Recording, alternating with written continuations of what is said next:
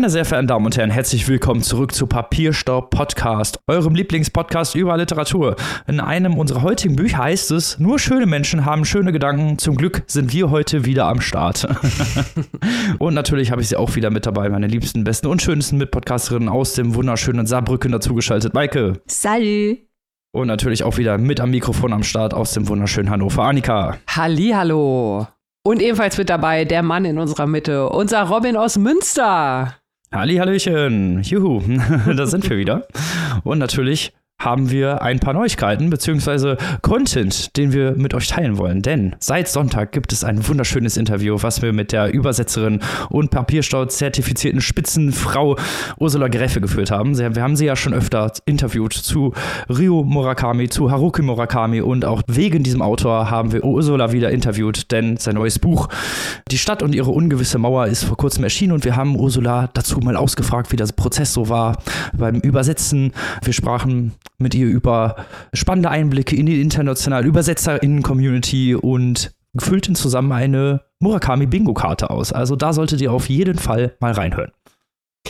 Ja, und wir haben auch noch viel, viel mehr zu bieten. Das Interview mit Ursula, wie Robin gerade schon gesagt hat, findet ihr absolut frei auf unserer Homepage verfügbar und natürlich in den gängigen Portalen. Und was ihr noch in unserer Community auf Steady zusätzlich findet, sind zwei ganz aktuelle Exclusives, bei denen wir uns mal, ja, äh, tagesaktuelle Medien und andere Diskurse etwas genauer angeschaut haben. Zum Beispiel seit Montag verfügbar unser Exclusive mit dem Titel Strike Antisemitism. Äh, es geht um eine Bewegung, der Titel ist so ein bisschen daran angelehnt, eine internationale Protestbewegung, die sich formiert hat und die die deutsche Kunst- und Kulturszene ins Visier genommen hat. Insgesamt haben mittlerweile mehr als 1000 Personen diesen Protest, der sich Strike Germany nennt, unterzeichnet. Darunter zum Beispiel auch Literaturnobelpreisträgerin Annie Ernaux und den deutschen Kultureinrichtungen wird dort vorgeworfen, dass sie das Recht auf freie Meinungsäußerung und Solidarität mit Palästina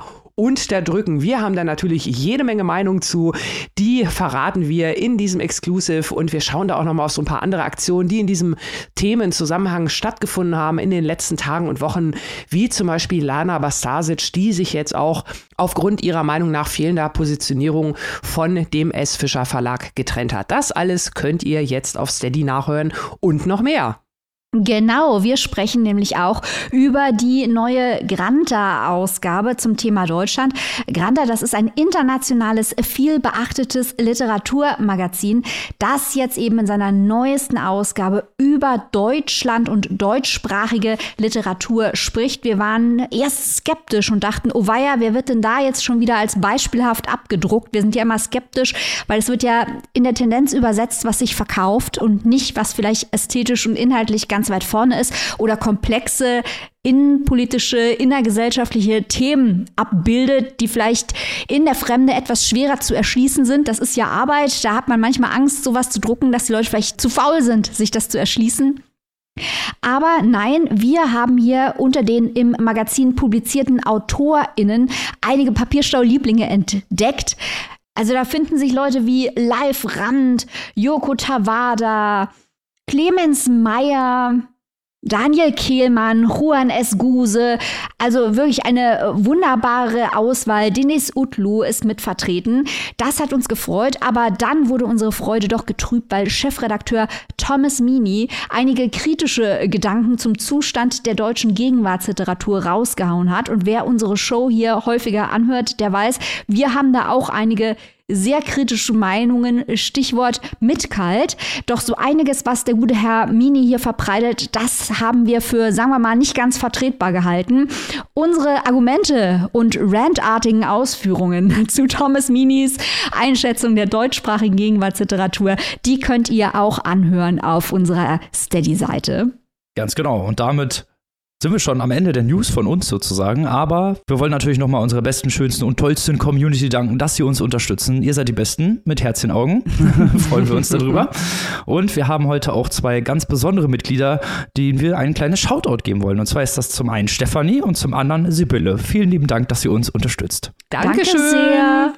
So, und ohne Umschweife kommen wir doch direkt mal zum ersten Buch dieser Folge, zu einem Papierstore-zertifizierten Spitzentypen. Und ich überlasse jetzt direkt mal Annika und Maike das Feld, denn sie hatten das große Vergnügen, mit dem Autor sprechen zu können. Ganz genau. Und das ist uns kein Unbekannter. Er war schon mal bei uns in der Show zu Gast. Hört es gerne nochmal nach auf unserer Seite oder auf den gängigen Portalen, wie Annika eben schon sagte. Es geht um den einzigartigen, den wunderbaren, den von uns verehrten Timon Karl Kaleit weiter. Wir haben sein Debüt, die Geschichte eines einfachen Mannes, absolut äh, geliebt. Dafür hat er auch den Fulda Literaturpreis eingesackt, wurde vom Aspekte Literaturpreis nominiert. Wir haben seine Teilnahme beim Klagenfurter Bachmann-Wettbewerb 2021 verfolgt.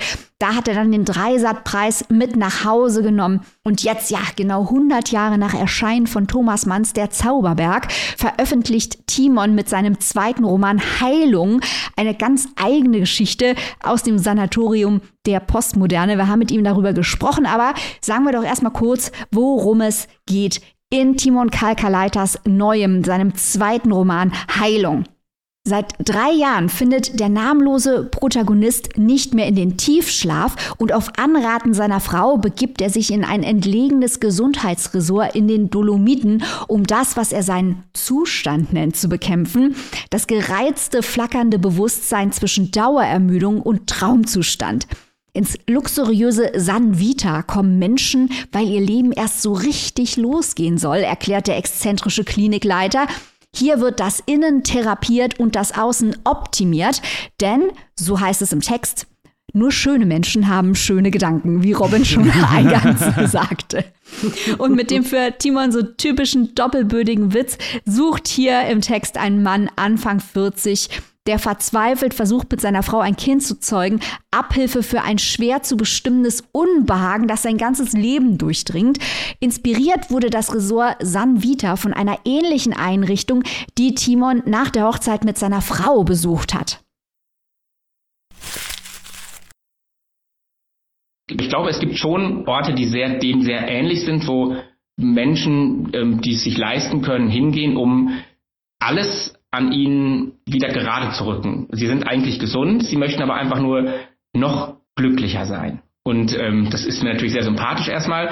Und dieses Angebot ähm, im San Vita ist einfach eins, das jemandem wie ihm vielleicht helfen könnte. Weil seine Probleme sind ja nicht nur die Schlaflosigkeit, sondern das ist ja mehr. Und dort versucht man halt erstmal an allen Stellschrauben zu drehen. Vielleicht fühlt er sich zu alt, dann machen wir ihn wieder ein bisschen frischer, vielleicht muss er mal mehr über sich nachdenken, dann zwingen wir ihn mal zu so einer Introspektion, obwohl er sich ja mit Hand, Händen und Füßen dagegen wehrt, in eine Therapie gezwungen zu werden. Das ist ihm ja sehr wichtig. Er möchte auf keinen Fall therapiert werden, sondern die Dinge schön, wie es sich gehört, wie er es gelernt hat, mit sich selbst auszumachen. Ja, und die, diese Möglichkeiten, die die Moderne bietet, sind dort versammelt, um dem Einzelnen bei seinen zivilisatorischen Problemen zu helfen.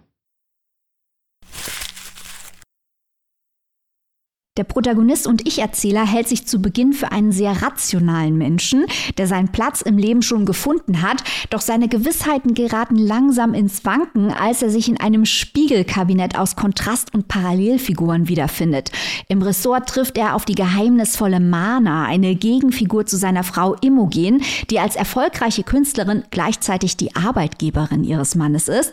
Gegen Ende des ersten Romanteils erinnert sich der Erzähler dann an seinen alten Freund Jesper, den er einst im Stich ließ und den er in der zweiten Hälfte der Geschichte besucht, um in einem klassischen Twist das Heil in der Natur, nämlich auf Jespers Bauernhof zu finden. Doch das Heimatidyll kippt schnell in einen Thriller. ich wollte ihn eigentlich als jemanden zeigen, der am Ende von diesem ersten Teil merkt, dass da eine Spur nach Hause führt, die schuldbeladen ist und dass er so einen Freund vergessen hat, dem er eigentlich, der von ihm Hilfe wollte und er ihn im Stich gelassen hat, um seinem Leben nachzugehen, dass er sich so, dass er halt so ausbreitet, wie, wie er sich das vorstellt. Und dann aber habe ich das Gefühl gehabt, dass dieser Freund eben keiner sein darf, der ihm irgendwie unterlegen ist, sondern einer, der, der ihm aus welchen Gründen auch immer herausfordert mit so einer auch so körperlichen und fast schon so virilen Dominanz, wo er nur untergehen kann. Ich weiß gar nicht, wo das hergekommen ist. Ich, das war so, eine, so ein Empfinden. Es ist ja auf jeden Fall, würde ich sagen, dieser Jesper ja ist ja eher der Doppelgänger in dem Sinn, dass er ja Eigenschaften hat, die ihm, dem Erzähler vollkommen abgehen. Er ist sozusagen ja das Gegenteil oder sozusagen das, was ihm fehlt, das verkörpert.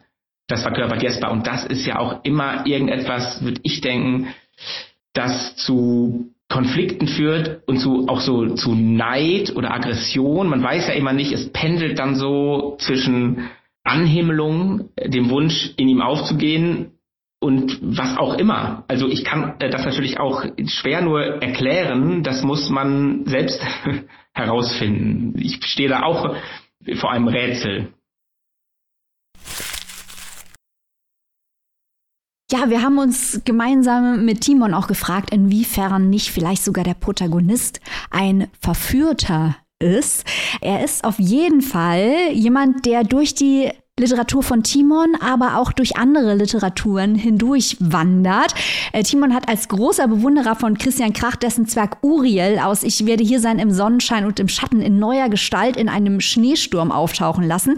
Wir haben hier Werke von Friedrich Gottlieb Klopstock und Matthias Claudius, also Dichtung der Empfindsamkeit und natürlich darf in einem Sanatoriumsroman auch Thomas Manns Der Zauberberg nicht fehlen. Ich habe den Zauberberg bis vor zwei Wochen nicht gelesen gehabt. Äh, ich wusste natürlich, worum es geht und wo es spielt und habe jetzt beim Wiederlesen doch Parallelen entdeckt, die mich fast schon erschrocken haben. Es gibt da ja zum Beispiel auch einen Zwerg, eine Zwergin. Das fand ich, dachte ich, das kann doch nicht sein. Dann dachte ich aber, naja, ich habe den Zwerg eigentlich bei Christian Kracht abgeschrieben, also muss Christian Kracht ihn ja bei Thomas Mann abgeschrieben haben alles wahnsinnig kompliziert. Dann habe ich aber gedacht beim Lesen, naja, also der Zauberberg ist ja jetzt, wie ich jetzt auch erst festgestellt habe, 100 Jahre alt, äh, wird er ja dieses Jahr. Mhm. Und ich glaube, dass diese fast 1000 Seiten lange Geschichte so tief in das kulturelle Bewusstsein eingegangen ist, dass man, egal was man konsumiert, Filme, die in irgendwelchen Hotels spielen, in irgendwelchen Kliniken spielen, die in den Bergen spielen, so durchzogen sind von dem Zauberberg, dass man unweigerlich, ohne ihn gelesen zu haben, eigentlich vom Zauberberg stiehlt, weil das alles da schon drin ist. Das habe ich jetzt gedacht, weil ihr habt die Parallelen vielleicht nicht so gesehen, aber ich habe sie beim Lesen, dachte ich, das kann doch alles gar nicht wahr sein. Es gibt da auch diese Szene, in der der im Zauberberg, in dem der Protagonist zusammen mit seinem Vetter zum ersten Mal in das Behandlungszimmer von diesem Dr. Behrens geht und das ist so eine Seite, wo ich dachte, äh, Moment mal, wenn das jetzt jemand liest, ist ja, das klingt ja alles irgendwie so ähnlich. Also wirklich ganz bemerkenswert. Ich habe aber jetzt auch keine Angst. Also ich wusste natürlich, dass man, wenn man eine, eine Bergklinik erzählt, dass dann jeder mit einem Zauberberg kommen wird. Ist mir aber auch egal, weil ähm, da darf, darf man jetzt keine Angst vor haben. Ich darf ja auch eine Geschichte über einen Clown schreiben, ohne dass jemand sagt, das hat doch Stephen King schon gemacht. Oder Heinrich Böll. Also, Timons Heilung ist mit seinen zwei Teilen und Spiegelmotiven ganz stringent aufgebaut. Die Frage, wovon genau der Erzähler geheilt werden muss, die bleibt jedoch geschickt in der Schwebe. Spielerisch elegant und ohne jegliche Schwere jongliert Timon mit zeitkritischen Betrachtungen zu Achtsamkeit, Selbstverwirklichung, Entfremdung, aber er maßt sich keine letztgültige Diagnose an. Vielleicht ist die beste Strategie, mit den Anwürfen und Überforderungen der Postmoderne zurechtzukommen, ja diese mit Ironie zu unterwandern. Dieser unterhaltsame und schlaue Roman liefert dafür jedenfalls zahlreiche Argumente, oder Annika?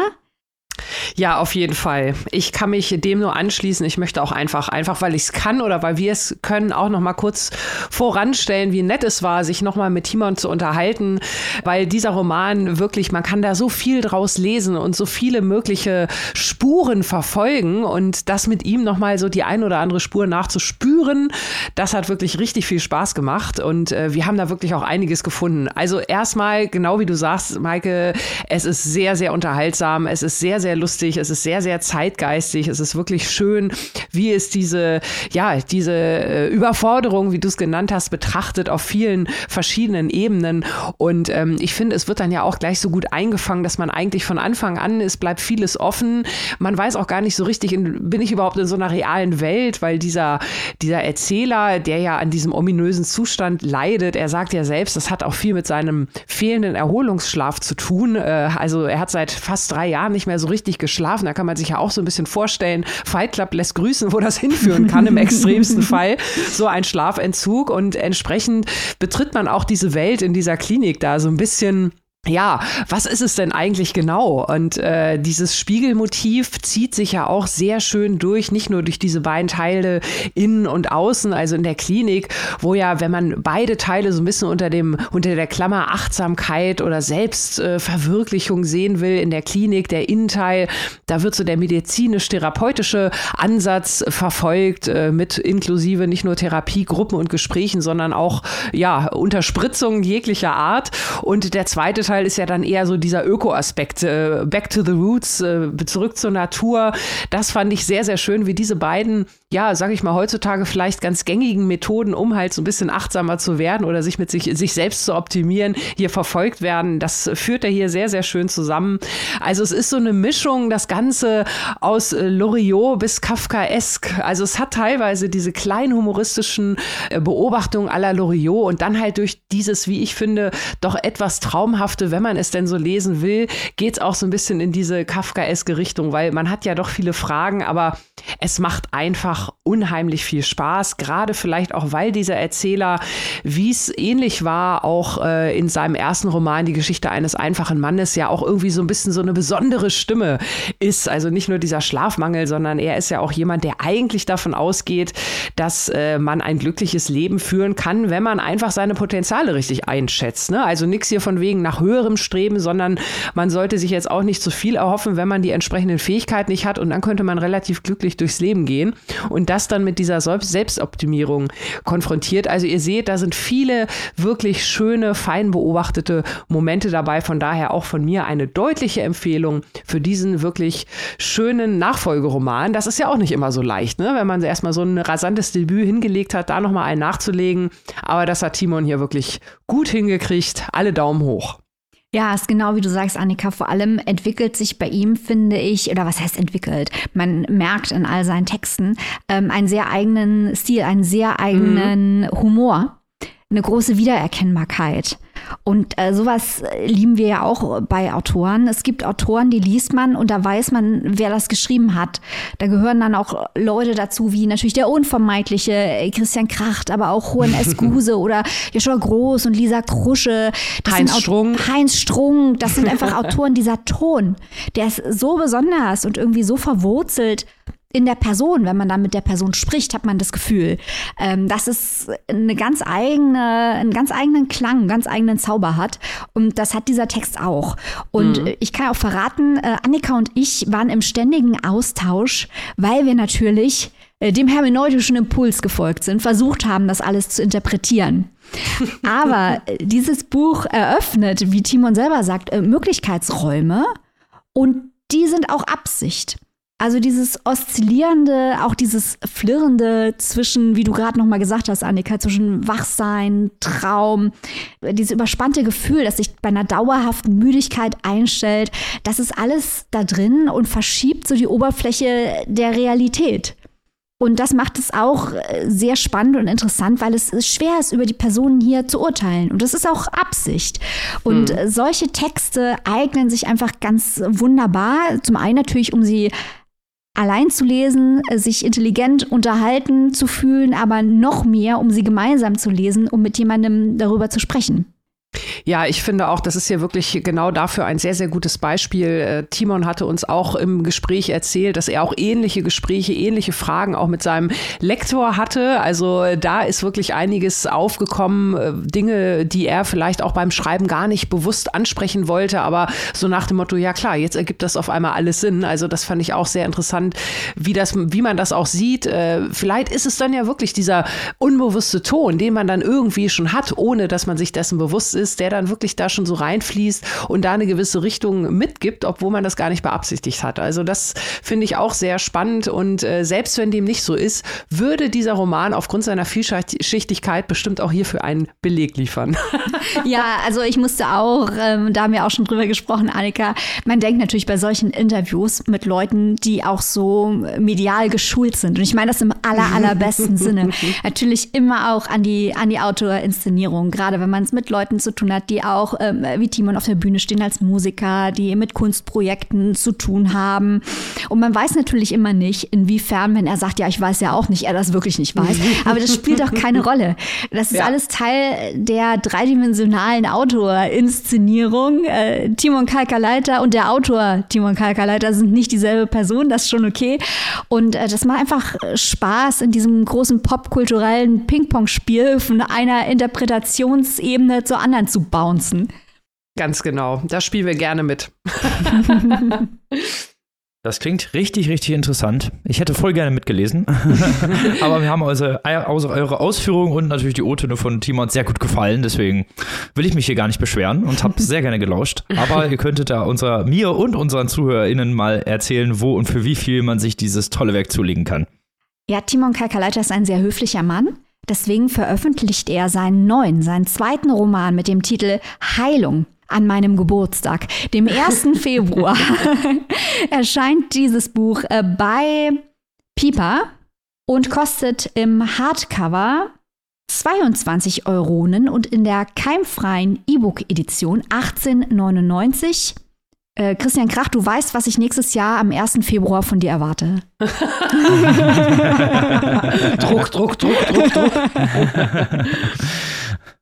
Druck erzeugen an immer irgendwelche armen AutorInnen, das können wir hier am besten. so, damit kommen wir zum zweiten Roman dieser Folge. Ich darf ihn vorstellen, er heißt Content von Elias Hirschel. Uh. Ja, wie bereits bei früheren Werken von Hirschel, salonfähig, haben wir bereits in Folge 176 vorgestellt, handelt es sich hier um eine Romansatire, die unter anderem Internet-Content, die Produktion von Internet-Content und die Art, wie die KonsumentInnen mit diesem Gegenüberstehen kritisiert wird. Hier erstmal zum Autor selbst. Elias Hirsche ist 1994 in Wien geboren, ein österreichischer Autor, Poetry Slammer und Musiker. Nach dem Abitur im Jahr 2012 veröffentlichte er verschiedene Slam-Texte und Kurzgeschichten und unterschiedlichen Literaturzeitschriften, zum Beispiel und Radieschen. Er gewann 2014 die österreichischen Poetry Slam Meisterschaften und belegte ein Jahr später den dritten Platz bei den europäischen Poetry Slam Meisterschaften. Im selben Jahr veröffentlichte er seinen Debütroman Außerdem tourt er mit verschiedenen Musikern oder als Poetry Slammer durch die Weltgeschichte und ist häufiger Gast in hochrangigen ORF-Sendungen. Im Jahr 2022 war er beim Ingeborg Bachmann Preis, wo er einen Text vorlas, der aus Versatzstücken des vorliegenden Romans besteht und gewann dort den BKS Publikumspreis. Außerdem war er dann damit auch 2023 Stadtschreiber der Stadt Klagenfurt. Jetzt kommen wir mal zum Buch Content spielt in einer Stadt, die von allen BewohnerInnen nur als Staublunge bezeichnet wird, da dort früher Kohlezechen waren und ein Großteil des städtischen Untergrunds mit Tunneln durchzogen ist, was immer wieder zu Problemen führt. Zum Beispiel stürzen immer mal wieder welche ein und hinterlassen riesige Schlaglöcher oder nehmen ganze Häuserblöcke mit sich. Es könnte in Dortmund oder aber auch in jeder anderen Stadt, in der der Kohleabbau boomte, sein. Also da sind wir uns nicht ganz einig, Mike und ich.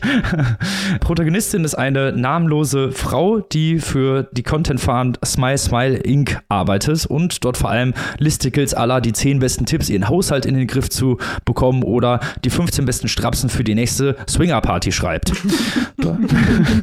ja, das habe ich extra eingebaut. Das ist, kommt so im Buch nicht Danke. vor. aber es kommen, es kommen aber vergleichbar schlimme kommen darin durchaus vor. Genau, okay. genau. Ich mag Robins Version auch. In dieser Firma Smile from Inc. werden auch verschiedene Videos und Memes generiert, die sich an Internettrends orientieren, jedoch wenig bis gar keine Substanz haben. Die Texte und Memes durchlaufen einen gigantischen Bearbeitungsprozess und enthalten bei Veröffentlichung kaum noch Inhalte des ursprünglichen Content Creators.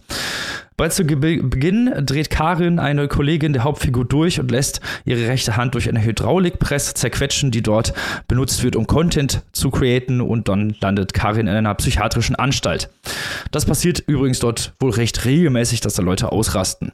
In ihrer Freizeit schaut die Hauptfigur sinnentleerte YouTube-Videos, raucht Kette oder swipet sich durch Tinder. Dort lernt sie den Startup-Gründer Jonas kennen, der einen, in einem heruntergekommenen Bürokomplex wohnt und arbeitet. Der spricht nur in neoliberalen Phrasen Phrasen aller Probleme sind nur dornige Chancen. Wenn du es willst, dann kannst du es auch erreichen, sowas. Ihr kennt das. Zudem gibt es eine Arbeiterrevolution von LieferantInnen, die sich gegen die prekären Bedingungen ihres Arbeitsvertrages auflehnen, während die Stadt immer weiter im Chaos versinkt. So viel erstmal zur Geschichte. Unterteilt ist der Roman in 32 recht kurze Kapitel, die häufig, aber nicht immer, den Fokus auf ein bestimmtes Thema oder einen Themenkomplex lenken. Zu denen komme ich gleich aber noch. Erzählt ist das Buch aus der Ich-Perspektive der namenlosen Protagonistin. Trotz der Nähe der Erzählperspektive bleibt die Hauptfigur in meinen Augen recht blass, unscheinbar und nichtssagend. Also wirklich Gefühle, Gedanken, Wünsche, Emotionen, Ängste etc. pp. kommen hier so gut wie gar nicht zu tragen. Das ist aber, glaube ich, auch Teil von Elias Hirschels äh, Ästhetikanspruch hier. Häufig wirken Nebencharaktere wie Karin oder Jonas trotz offensichtlicher Klischeeallüren weitaus interessanter. Kommen wir zu den bereits angesprochenen Themenfeldern, die Hirschel im Roman mannigfaltig kritisiert bzw. einfließen lässt. Da haben wir zum Beispiel die Kritik und Gefahren von digitalen digitaler Realität. Es wird über NFTs gesprochen, über Kryptowährung wird philosophiert und KI-generierter Content wird zur Tagesordnung bzw. wird immer und immer beliebter und verdrängt dabei natürlich menschliche KünstlerInnen. In einer Szene wird das Unternehmen Smile Inc. von einem Verschlüsselungsvirus befallen. Also so sehr, sehr tagesaktuelle Themen, die man auch schon so in der Zeitung gelesen hat. Leider ist diese Kritik an einigen Stellen doch recht überzogen und wirkt im Großteil aus meiner Perspektive nicht wirklich eine, wie eine gut konstruierte Satire, sondern eher wie so ein ja, billiger Haut drauf Comedy. Also da äh, rutscht es manchmal ab. Gleiches gilt auch äh, für den zweiten Themenkomplex. Da haben wir so äh, Korruption von LokalpolitikerInnen und Monopolstellung von äh, habsüchtigen Unternehmen. Der große Bösewicht des Romans ist nämlich der international agierende Konzern Hoff, der für den Bergabbau der Region zuständig ist, den Bürgermeister unter seinen Fittichen hat und mit gezielten Marketingstrategien ihr Image aufpolieren will. Auch wenn sich solche Strategien auch in der realen Welt wiederfinden, sind auch hier die Kritikpunkte und Situationen sehr stark überzogen. Also schon teilweise wirklich sehr, sehr, sehr drüber. Und dann habe ich noch einen dritten Themenkomplex, das ist die Angst vor dem Ersetztwerden. Das ist nämlich laut einem Interview, das der Verlag mit Hirsche geführt hat, der Hauptthema des Romans. Ich habe das nicht so wahrgenommen. Es ist zwar, es gibt zwar einige Szenen, in denen Nebenfiguren von dieser Angst berichten und auch äh, die Hauptfigur ist davon betroffen, da ihre eigene Social Media Accounts von einer KI übernommen wird.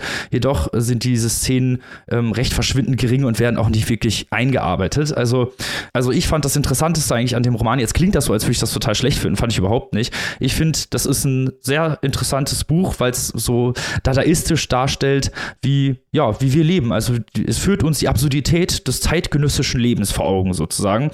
Dann gibt es da so Szenen, wo ein Wasserrohrbruch ein komplettes Büro überflutet wird und dann redet äh, halt dieser Jonas auch noch davon, was das für Möglichkeiten öffnet, dass er gerade eben diesen Wasserrohrbruch erleidet. Es gibt Nokia 3310 Weit Wettwurf, äh, Weitwurf-Wettbewerbe und KI-Songs, die nur noch Krach klingen. Also sowas fand ich, fand ich interessant. Ich finde als so sehr, also als Gesellschaftskritik funktioniert es für mich in meinen Augen nicht, aber ich habe es total gerne gelesen. Ich habe mich total gerne in dieses dadaistische, leicht überzogene reingegraben und deswegen hat mir das Buch auch insgesamt gut gefallen, wegen halt dieser abgedrehten Szenen und auch vielleicht wegen dieser dieser, ein bisschen wegen dieser Abgestumpftheit der Charaktere. Aber ich bin ja nicht der Einzige, der es gelesen hat, Michael. Wie fandst du es denn? Robin, ich nenne dir jetzt zwölf Gründe, warum das neue Buch von Elias Hirschel super ist. Nummer sieben wird dich zum Weinen bringen. Oh ja, endlich, cool. ja, also ähm, mir hat das Buch sehr viel Spaß gemacht. Ich glaube, dass das, was dir nicht gefallen hat, nämlich diese extreme, grelle, gerne auch mal comichafte Überzeichnung, dieses auf die zwölf, was ja auch im Internet für Klicks genutzt wird, ist ja sehr doppelbödig. Das hat mir gerade Spaß gemacht, weil ich das Gefühl habe, das ist das ästhetische Prinzip. Wenn einem das nicht gefällt oder in dieser Extremität nicht gefällt, verstehe ich, dass man mit dem Buch Schwierigkeiten hat. Ähm, mich hat es thematisch sehr stark erinnert an Hannah Berwurz, äh, dieser Beitrag wurde entfernt, wo es auch um Content Creation ging und die Leute, die eben Beiträge kontrollieren müssen für große Social Media Plattformen, also die in fabrikartigen Zuständen Content bearbeiten. Und ja, es ist halt wirklich eine Ausarbeitung von diesem Staublunge-Text vom Bachmann-Preis, wie du bereits gesagt hast, Publikumspreis 2022. Wir waren damals ja auch stark für Hirschel. Und was mich natürlich auch angesprochen hat, ähm, was dich wahrscheinlich nicht so erreicht hat, ist dieses ganze Bergbauthema. Denn wir haben ja hier dieses Smile Smile, was offenbar auch eine Anspielung auf Unternehmen, die es wirklich gibt, wie Troom Troom zum Beispiel im Internet ist. Das wurde errichtet auf einem ehemaligen Bergbauschacht. Man hat also unter der Erde die alten Schächte, äh, die Erdbeben auslösen, worüber diskutiert wird, ob abgepumpt werden soll oder ob man das Wasser steigen lassen soll. Das sind ja alles Themen, die dort, wo ich wohne, im Saarland, äh, wahre, akute Themen sind. Wir haben hier eine Anspielung, dass die Automobilindustrie nach dem Bergbau kam und äh, in Schwierigkeiten gerät. Also ich hätte wirklich den Eindruck, es ist natürlich naheliegender, wie du es ausgeführt hast, dass es hier eher um Dortmund geht, wo Hirschel Stadtschreiber war. Aber ich dachte mir, uh, das sind sehr, sehr saarländische Themen, die hier behandelt werden, wo eben eine Art äh, Platform Economy oder New Economy, das haben wir jetzt hier in der Region nicht so extrem wie in diesem überzeichneten Textbeispiel, aber auf den Trümmern des Bergbaus errichtet wird. Also die neue Welt wird direkt im wortwörtlichen Sinne auf der alten Welt, auf diesem Schacht aufgebaut und droht dauernd einzustürzen, weil das Fundament nicht mehr sicher steht, weil halt unten drunter alles ausgehöhlt ist. Und dann haben wir diese Protagonistin, die eigentlich kreatives Schreiben studieren will und dann Freelancerin auf dieser Content Farm ist, also die Generation was mit Medien, die dann nicht irgendwie bei, bei der Zeit landet oder bei irgendwelchen coolen Shows, sondern da irgendwelche Listicles schreiben muss. Das hat mich äh, sehr amüsiert. Es hat auch eine gewisse tragische Komponente. In der Überzeichnung ist es aber vor allem lustig, wenn wir da seitenweise Vorschläge für schreiend dumme Listicles kriegen. Ist leider genau mein Humor. Und Karin, die dann die Hand in die hydraulische Presse hält und davon träumt, bei Seth Meyers zu arbeiten, amerikanischen Late-Night-Shows. Also das ist, glaube ich, wirklich ein Text für sehr medienaffine Menschen, damit man die vielen Anspielungen überhaupt äh, verstehen kann. Diese apokalyptische Ruine, wo der Lover Jonas wohnt, der immer nach dem Sex weint und Gedanken seine Mutter umbringt.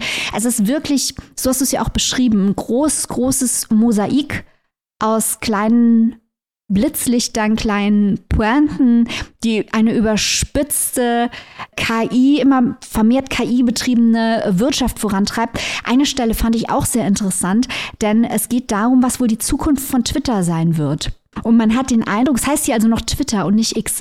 Und man hat den Eindruck, dass Hirschel das offenbar geschrieben hat, zumindest zum Teil oder angefangen hat zu schreiben, als diese ganze Elon Musk-Twitter-Sache noch nicht am Laufen war, dann aber hinterher Dinge eingebaut hat, als er es schon wusste. Also diese, diese Überblendung und Zeitverschiebung. Ich weiß nicht, wie du das erlebt hast, Robin, mhm. aber man hat wirklich gemerkt, dass da in, Elias Hirschel, während er das Buch schrieb, offenbar von der Realität überholt wurde. und, und das sind, ich glaube, es lebt wirklich von diesen kleinen Sideplots. Also, dass auf einmal die Protagonistin eine Doppelgängerin im Internet hat, die ein glamouröses Eigenleben entwickelt und da irgendwie heiratet und dann, also es ist so lustig oder der Streik der Lieferarbeiter, die Drohnen, äh, die brennende Lagerhalle, äh, Bots, die von der Protagonistin programmiert werden um sich miteinander zu unterhalten. Da stehen dann Sätze in diesem Text wie zu Hause führen die Bots Krieg. Das ist einfach so lustig. ähm, und es ist eben keine Gesellschaftskritik, das hat mir auch gut gefallen, bei der es dann quasi heißt, früher war alles besser. Das haben wir ja gerne mal bei Büchern, die sich kritisch, und das tut dieses Buch unterm Strich ja auch, mit der digitalen Gegenwart unter, auseinandersetzen, dass sie sagen, ja, früher war alles besser. Nee, ähm, früher, das war die Bergbauwelt, die jetzt dazu führt, dass da dauernd irgendwelche Erdbeben sind. Und vielleicht war das ja auch gar nicht so toll. Wahnsinnig überdreht, habe ich mir hier auch aufgeschrieben, habe es aber also genau empfunden wie du. Es hat auch eine sehr melancholische Seite durch dieses, man ist ein ganz, ganz kleiner Arbeiter in einem riesengroßen digitalen System, so wie man früher vielleicht ein kleiner Arbeiter in einer riesigen Fabrik oder in diesem riesigen Stollen war. Mir hat es gut gefallen in seiner ganzen Exzentrik, muss ich sagen. ja, da kann ich dir wieder zustimmen. Also da gehe ich voll mit, diese Überzeichnung und auch diese völlig surrealen Situationen, die da teilweise entstehen. Du hast ja gerade von den Bots schon geredet, die dann, wenn sie die mit bestimmten Schlagwörtern filmen, auf, auf einmal anfangen, total rassistisch zu werden oder mhm. sich gegenseitig äh, zu beleidigen und so. Das sind natürlich sehr interessante Szenen und auch sehr lustige Szenen, die, die gezeigt werden und ähm, natürlich auch diese ganze Figur Jonas, der als einziges Klischee angelegt ist, aber trotzdem irgendwie ja so einen gewissen Charakter entwickelt, so den ich, den ich halt schon immer gut fand. Wenn Jonas auftaucht, war immer so, ja, okay, jetzt wird's lustig, halt, weil er wieder so geile, weil er wieder so geile Phrasen drescht und dann jedes Mal hinterher eine andere Geschichte erzählt, wie seine Mutter gestorben ist, um die Geschichte oder seiner Firma plausibler zu machen. So, das ist, das ist, das sind wirklich so richtig, richtig tolle Szenen. Äh, wahrscheinlich hat es mir an einigen Stellen deswegen so ein bisschen sauer aufgestoßen, gerade was so dieses KI und digitale Realität, weil ja ganz viele Artikel natürlich immer vor KI waren und das macht unsere ganze Künstler-Dasein kaputt und so. Wahrscheinlich ist das genau das, was Elias Hirsche machen wollte, diese Artikel in Realität zu verwandeln oder in, in Kultur, äh, in Literatur zu gießen und dann zu zeigen, ja, was wäre denn, wenn die wirklich unser, unser Leben übernehmen oder immer weiter übernehmen und diese ganzen NFTs und Kryptos, worüber gesprochen wird und wo ja auch immer wieder vorgewarnt wird, dass das ja ganz gefährlich ist. Also äh, wird ja dann im Buch auch ad absurdum geführt, ne? wo dann mhm. Leute irgendwelche NFTs besitzen, die dann hunderte Millionen wert sind, aber die auch nur eine digitale Datei sind. Ähm, Gibt es ja im echten Leben auch, aber diese, Digi also diese digitale Realität fand ich sehr interessant, wie sie dargestellt wurde, weil sie halt wirklich so als so fast so ein bisschen böse große Bubble dasteht, die alle vernichten will. Und das hat mir sehr gut gefallen, wie die Darstellung der ist. Und auch natürlich die fehlende Auflehnung. Ne? Also die Protagonistin und auch andere Figuren, jetzt sehen wir jetzt mal von der Arbeiterrevolution dieser LieferantInnen abgesehen, ähm, machen ja auch nichts dagegen. Ne? Also die wieder, wieder hinterfragen ja eigentlich gar nicht, äh, was sie da eigentlich für einen Content konsumieren und was sie sich da angucken. Also sie sitzen teilweise irgendwo in einer Kantine und ein DJ, der super alt ist, spielt dann halt so einen KI-Song, der nur nach Krach klingt und keiner sagt halt was. Und das sind halt so, das sind halt so interessante Ideen und deswegen glaube ich auch, dass die Figuren halt häufig so blass sind oder in Klischees reden, weil, wie du es schon gesagt hast, der wollte wahrscheinlich gar keine richtige Gesellschaft. Wahrscheinlich habe ich was ganz anderes von dem Buch erwartet und bin deswegen ein bisschen enttäuscht worden. Aber insgesamt halt auch nicht, weil es einfach so komisch ist und man so gerne in diese Szenen einsteigt und so gerne mit diesen Charakteren mitgeht und man sich fragt, welche, welche, welchen Turn, welchen Twist hat Elias hier schön noch im Hemdärmel versteckt. Ja, wobei das, was du jetzt gerade zur KI sagst, das fand ich sehr interessant. Weil auf der einen Seite übernimmt die KIs die Jobs, aber wenn du mal genauer schaust, übernimmt sie zum Beispiel das Schreiben dieser Listicles. Also wird mit x alten Listicles gefüttert und dann wird sie so programmiert, dass sie das nächste halbe Jahr automatisch Listicles äh, generiert. Also sie macht quasi Idiotenarbeit. Aber wenn es dann darum geht, Musik zu erschaffen, scheitert sie. Oder wovon träumt Karin? Karin träumt davon, Witze zu schreiben bei Seth Meyers. Also wirklich kreative menschliche Arbeit wird hier nicht ersetzt. Die Idiotenarbeit wird durch die KIs ersetzt. Ob das in der mhm. Realität am Ende wirklich so kommt, ist eine andere Frage. Aber ich finde, da zeigt sich auch so eine nuancierte Sichtweise, insofern als dass das Buch nicht behauptet, dass KreativarbeiterInnen künftig vollständig durch KI ersetzt werden sondern dass diese Arbeit, die als wenig sinnhaft erlebt wird und wo es ja auch am Anfang schon heißt, dass man versuchen muss, sich einen Sinn einzureden, weil man sonst vollkommen durchdreht, dass die eventuell von KIs übernommen wird, das aber dann im Internet zu solchen Dingen führen kann, wie zu diesem Botkrieg, dass halt das ganze Internet eine Müllhalde ist äh, für, für irgendwelche idiotischen Pseudo-Quatsch-Diskussionen und das natürlich zum Problem wird für Leute, die wenig Medien gebildet sind, die das vielleicht nicht einschätzen können und je nachdem, wie, wie, gut die KI wird, irgendwann auch für uns alle, weil wir es dann alle vielleicht nicht mehr einschätzen können. Also das bleibt schon so ein bisschen in der Schwebe, ob das jetzt alles ein Fluch oder ein Segen ist. Und es gibt die mhm. Auflehnung, gibt es ja auch bei den LieferarbeiterInnen, die dann aber alle gekündigt werden. Also es sind schon so ein paar Twists drin, wo ich mir dachte, ah, da wird immer noch eine Ebene aufgemacht. Ein Beispiel dazu noch, die Stahlarbeiter-Ikone Fritz Hoff, die hat mir sehr gut gefallen. Denn äh, Fritz Hoff entstand ja aus einem Porträt von einer ganz anderen Person. Es gab gar keinen Fritz Hoff. Dann wurde behauptet, uh, das hier ist jetzt hier der, die Ikone Fritz Hoff, also wurde quasi aus dem Boden gestampft, hat nie wirklich gelebt, hat dann Eigenleben in der Werbung entwickelt, wurde medial vervielfältigt, ein Mythos wurde in den Medien erschaffen um eine nicht existente Person. Und wie das rausgearbeitet wird, diese Medien Reflexe und wie sich das dann vervielfältigt und außer Kontrolle gerät. Das fand ich sehr, sehr lustig, aber auch sehr, sehr treffend. ja, absolut, absolut. Was mir auch gut gefallen hat, ist so ein bisschen hm, die Leere dieses Romans. Also ich weiß nicht, ob du das auch so empfunden hast. Ich habe fast so als so ein postapokalyptisches Gefühl bekommen, weil man immer nur so ein paar Charaktere sieht, aber nie wirklich die Gesellschaft an sich. Also die hätten, nach meines Erachtens, hätten auch genau diese vier Leute in dieser Stadt leben können, inklusive des Bürgermeisters. Und mich hätte es jetzt gar nicht gewundert. Und das ist ja jetzt auch so gegangen, dass du so ein leichtes leere Gefühl hattest, dass das so ein bisschen, weiß nicht, als würden die Charaktere durch so eine, durch so eine leere erschaffene Welt laufen. Ich fand das, ich fand das, das hat mir ganz gut gefallen, weil es so einen fast ähm, horroresken Touch hatte. Ich kann mir total gut vorstellen, dass dir es gut gefallen hat, äh, weil äh, ich finde, es hatte fast so einen Sci-Fi-Charakter, so eine mhm. apokalyptische Stimmung, weil eben diese, diese Bergbauwelt ganz krass und extrem gezeigt wird. Auch die alten Zusammenkunftsorte der Bergarbeiter werden geschlossen oder neu eröffnet, aber nur noch als Plastikimitation der alten Bergbaukneipen ist hier übrigens auch ein Thema, wie die früher ausgesehen haben, wie die vertäfelt waren, damit man die Wände abspritzen konnte und all das. Also ganz viele äh, typische klassische Bergbaukulturthemen werden hier eingearbeitet. Und es wird aber, ja, es wird aber ersetzt äh, durch äh, Imitation oder durch Verwüstung.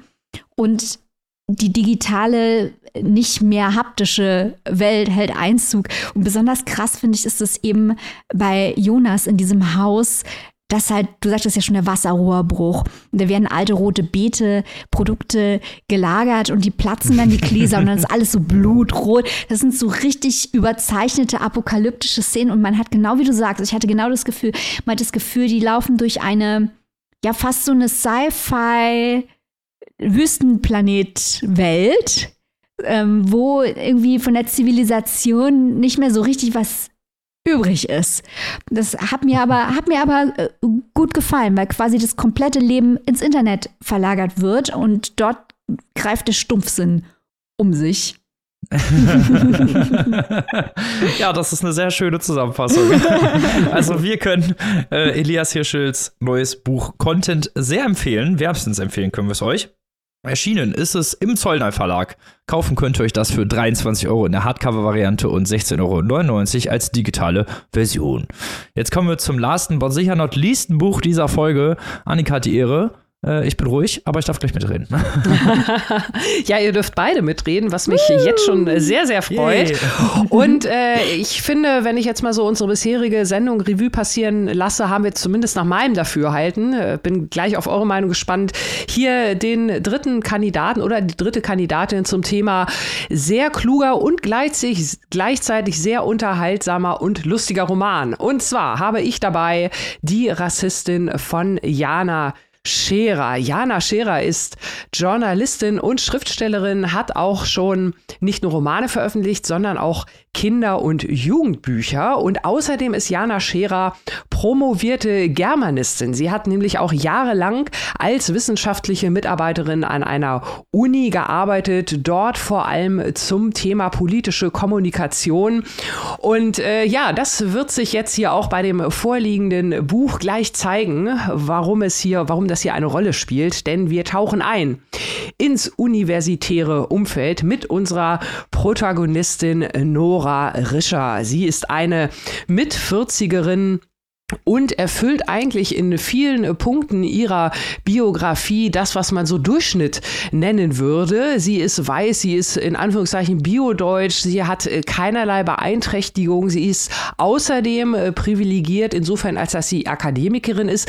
Das in Anführungszeichen einzige, was so ein bisschen aus dieser sogenannten Norm heraussticht, ist, dass Nora lesbisch ist. Ähm, sie würde sich selbst so als guten Menschen mit schlechtem Gewissen bezeichnen. Also sie versucht immer wirklich, vielleicht auch so ein Frauending, zumindest äh, so wird es gesellschaftlich Frauen natürlich immer zugeschrieben, sehr harmoniebedürftig. Es ist ihr peinlich aufzufallen. Sie möchte also eigentlich immer, dass alles gut ist. Und sie hat auch so gewisse Probleme mit sozialer Interaktion. Das ergibt sich ja daraus. Beruflich ist sie eine Sprachwissenschaftlerin an der Uni Berlin und sie vertritt dort den Lehrstuhl für Soziolinguistik, genau genauer gesagt für ethnomethodologische Konversationsanalyse. Es geht also in ihrem Forschungsfeld darum, wie wir uns alle durch unser Verhalten aktiv immer selbst die Situation konstruieren, in denen wir uns gerade befinden. So, das ist also unsere Protagonistin und wir lernen sie kennen in dem Moment, als sie eine E-Mail bekommt, die sie in Sorge versetzt. Und zwar soll es so der Vorwurf des Referats gegen Rassismus des AStA an ihrem Institut zu einem rassistischen Vorfall gekommen sein. Das der Vorwurf. Und Nora fängt direkt an zu überlegen, kann das bei mir sein? Eine Szene springt in Erinnerung. Da geht es darum, dass Studentinnen aus China ein Referat gehalten haben.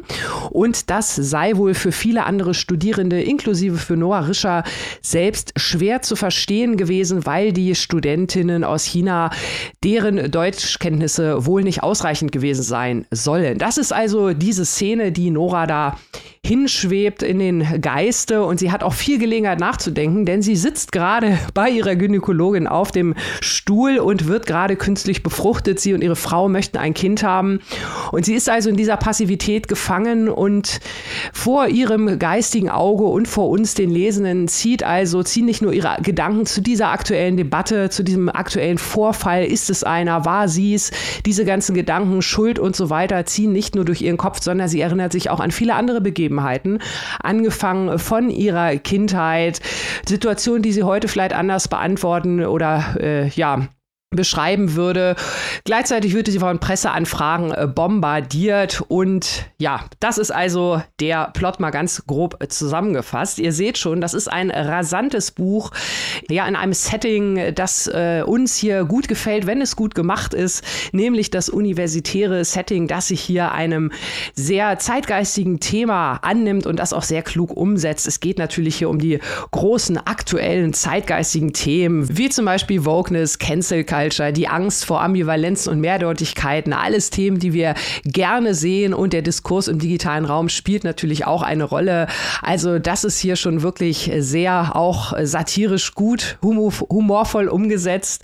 Was mir auch besonders gut gefallen hat, äh, ist, dass hier die Erzählebene so unfassbar viel hergibt. Wir sind natürlich bei der Protagonistin und ich sage auch bewusst wir, denn wir haben ja eine Erzählstimme, die so eine Art Chor ist, die hier teils anklagt, teils fragt, teils kommentiert und dazu gibt es noch on top Fußnoten in Form von anderen lesenden Personen, wie zum Beispiel die der in Anführungszeichen echten Professorin, deren Fall hier zugrunde liegt, oder auch der Ehefrau von Nora. Andere Stimmen kommen zu Wort, unter anderem der Ehemann des schwulen Autors. Und wenn ihr euch jetzt, jetzt fragt, wer soll denn der schwule Autor sein, das ist eine weitere Schleife, die Jana Scherer hier dreht. Sie sei nämlich gar nicht selbst die Autorin, sondern ihr Kumpel Anton, der ihre Idee sozusagen genommen, selbst runtergeschrieben und jetzt aber unter ihrem Namen veröffentlicht hat, weil sich Bücher von Frauen besser verkaufen. Also ihr seht schon anhand dieses Beispiels, hier steckt unfassbar viel drin noch viele weitere, ich nenne sie mal Leckerlis für Linguisten, also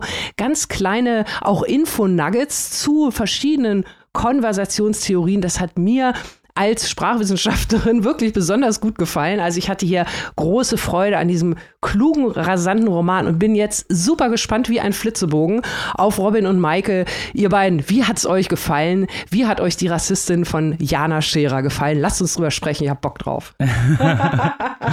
ja, wie du schon gesagt hast, das spielt natürlich absolut in unsere Lieblingsthemenfelder rein. Ambivalenzen, ähm, Wokeness in der aktuellen De Debatte und wir sind ja immer ganz vorne mit dabei, auch bei Cancel Culture. Wir haben ganz viele Exclusives schon dazu gemacht und ich habe das Buch wirklich geliebt von Anfang bis Ende, weil wir haben hier eben die Situation, sie bekommt die Mail und weiß natürlich auch gar nicht, welcher Vorfall gemeint ist und äh, fühlt sich auch sofort selbst angesprochen. Also sie wird nicht angeschrieben, es wird nicht gesagt, hier, es geht um diese Situation in deinem Seminar, sondern sie glaubt, es geht um die Situation in ihrem Seminar und fängt dann halt an, sich eigentlich selbst zu kannibalisieren, wenn man es genau nimmt. Also geistig zumindest.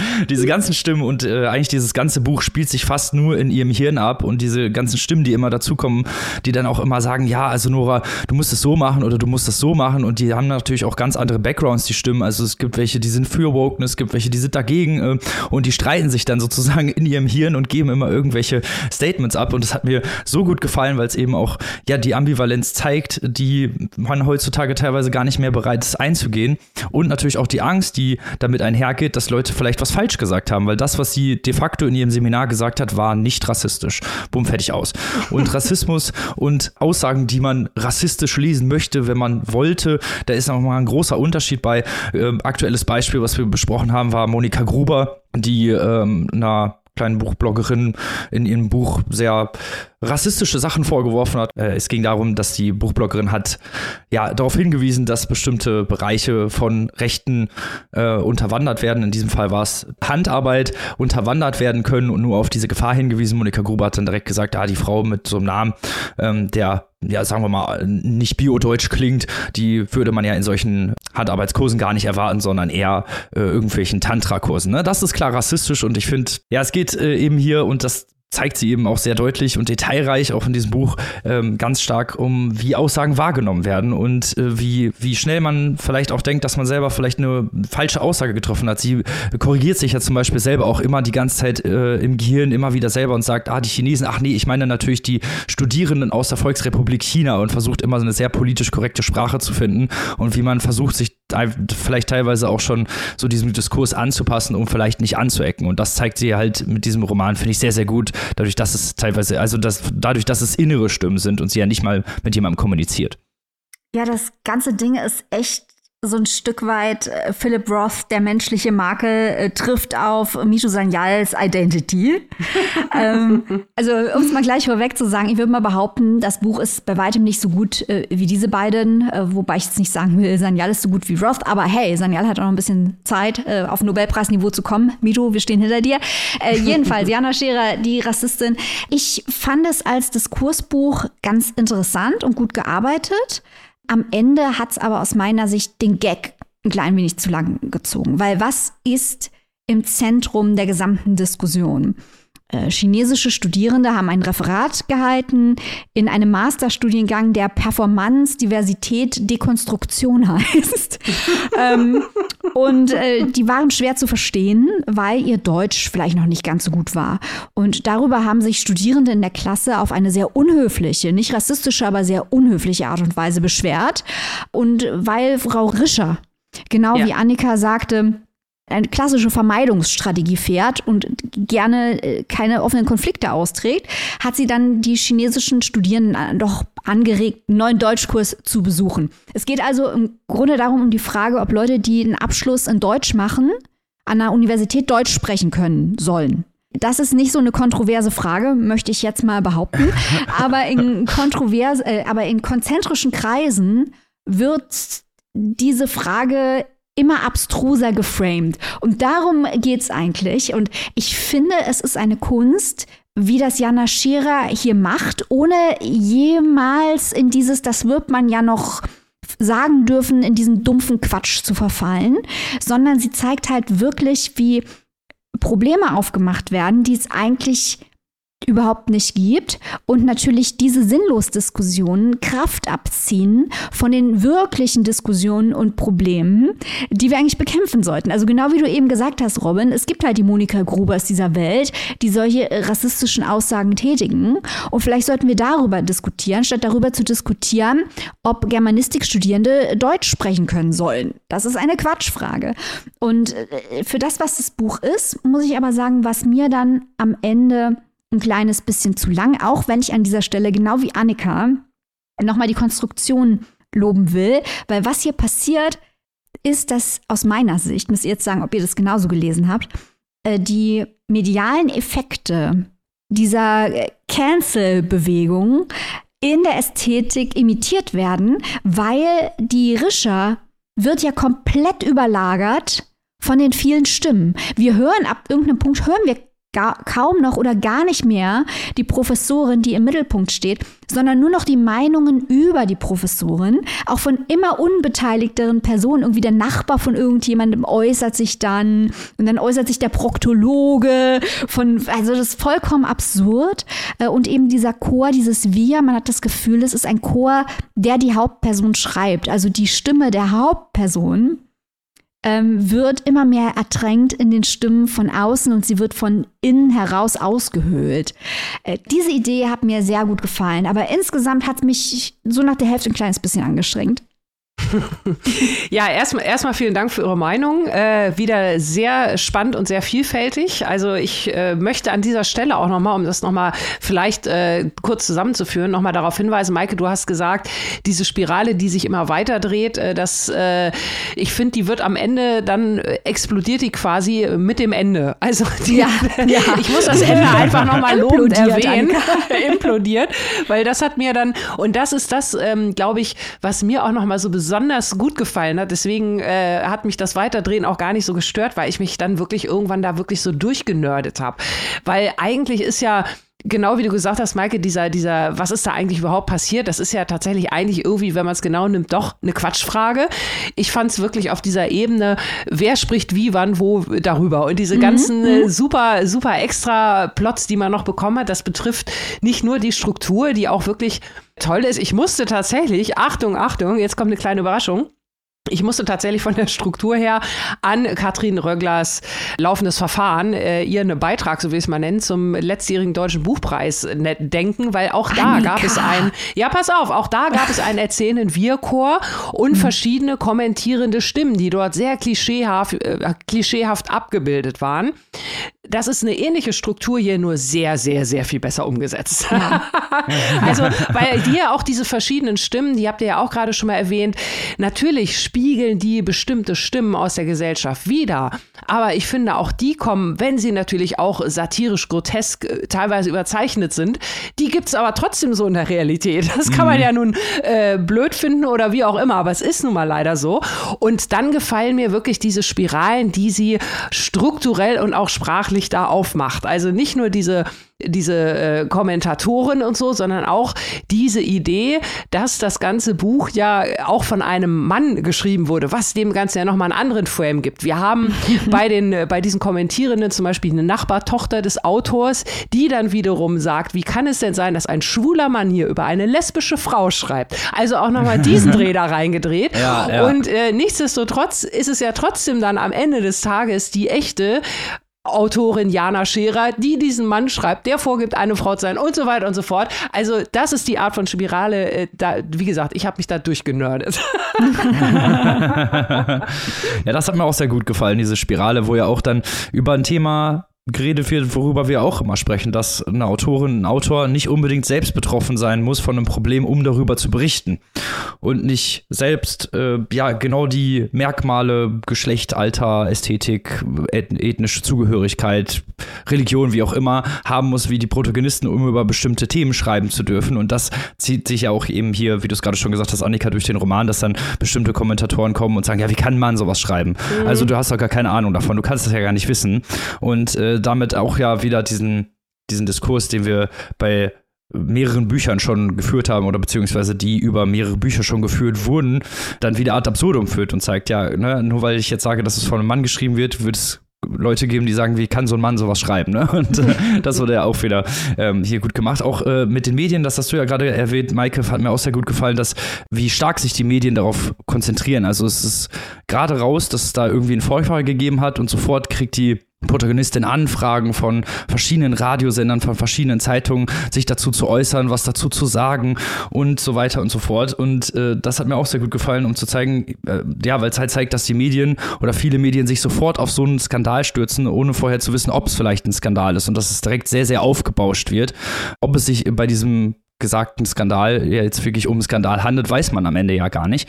Aber die Idee ist interessant, äh, zu zeigen, wie auch die Medien auf solche Vorfälle reagieren, dass sie sofort kommen und sofort äh, auch ja so eine Art mh, hm, Tribunal anfängt und so rauszufinden, wer war das, was hat er gesagt, wie können wir den ja, ja, äh, durch den Dreck ziehen so ein bisschen. Ja, aber auch, auch da ist ja doch wieder eine Schleife drin, ne? weil Nora Rischer sich ja selbst auch äh, ja, so ein bisschen den Medien im Vorfeld angebiedert hat. Ne? Also sie mhm. ist ja häufiger mal in verschiedenen Sendungen als Expertin für sämtliche Themen, die irgendwas im weitestgehenden Sinne mit Sprache zu tun haben, befragt worden.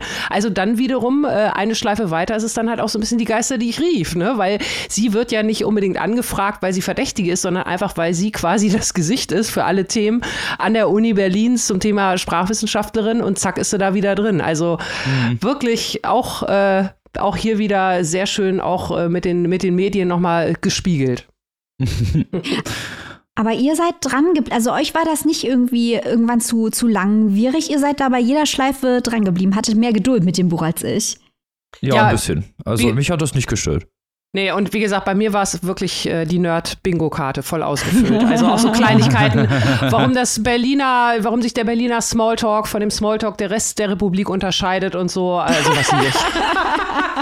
da sieht man es wieder. Du hattest den Schwerpunkt Linguistik und ich Literaturwissenschaft genau, und Anglistik. Genau, ne? Das genau. ist der Unterschied. Das ist Wobei der Unterschied. natürlich die Kommentare zur Literaturwissenschaft hier anhand des Literaturkritikers auch äh, Sahne sind. Ja, ja der ist ja. cool. Ihr merkt schon, wir hatten ganz viel Spaß mit dem Buch. Wir können euch das nur empfehlen. Aber Annika, erzähl doch mal unsere ZuhörerInnen, wo sie sich das zulegen können und wie viel Euronen sie dafür berappen müssen. Das mache ich nur zu gerne. Die Rassistin von Jana Scherer ist erschienen. Grüße gehen raus bei unseren Freundinnen vom Verlag Schöffling und Co. und kostet im Hardcover 22 Euro und als E-Book 16,99.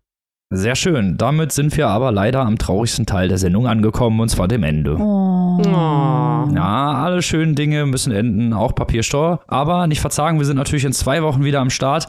Und natürlich haben wir bis dahin auch nochmal zwei Exclusives für unsere beste, schönste und tollste Community, denen wir an dieser Stelle nochmal einmal danken möchten, dass sie uns finanziell und mit Leidenschaft unterstützen. Wupp, wupp.